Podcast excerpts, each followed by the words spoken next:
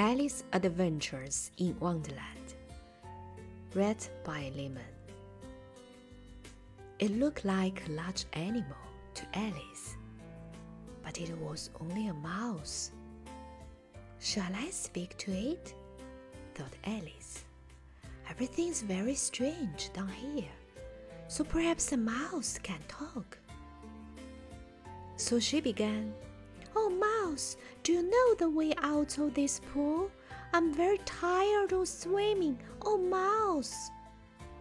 The mouse looked at her with its little eyes, but it said nothing. Perhaps it doesn't understand English, thought Alice. Perhaps it's a French mouse. So she began again and said in French, Where's my cat? The mouse jumped half out of water and looked at her angrily.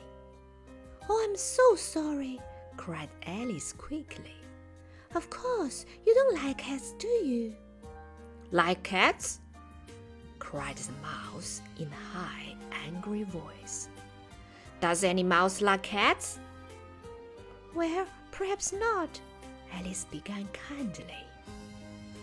But the mouse was now swimming quickly away, and soon Alice was alone again. At last, she found her way out of the pool and sat down on the ground. She felt very lonely and unhappy.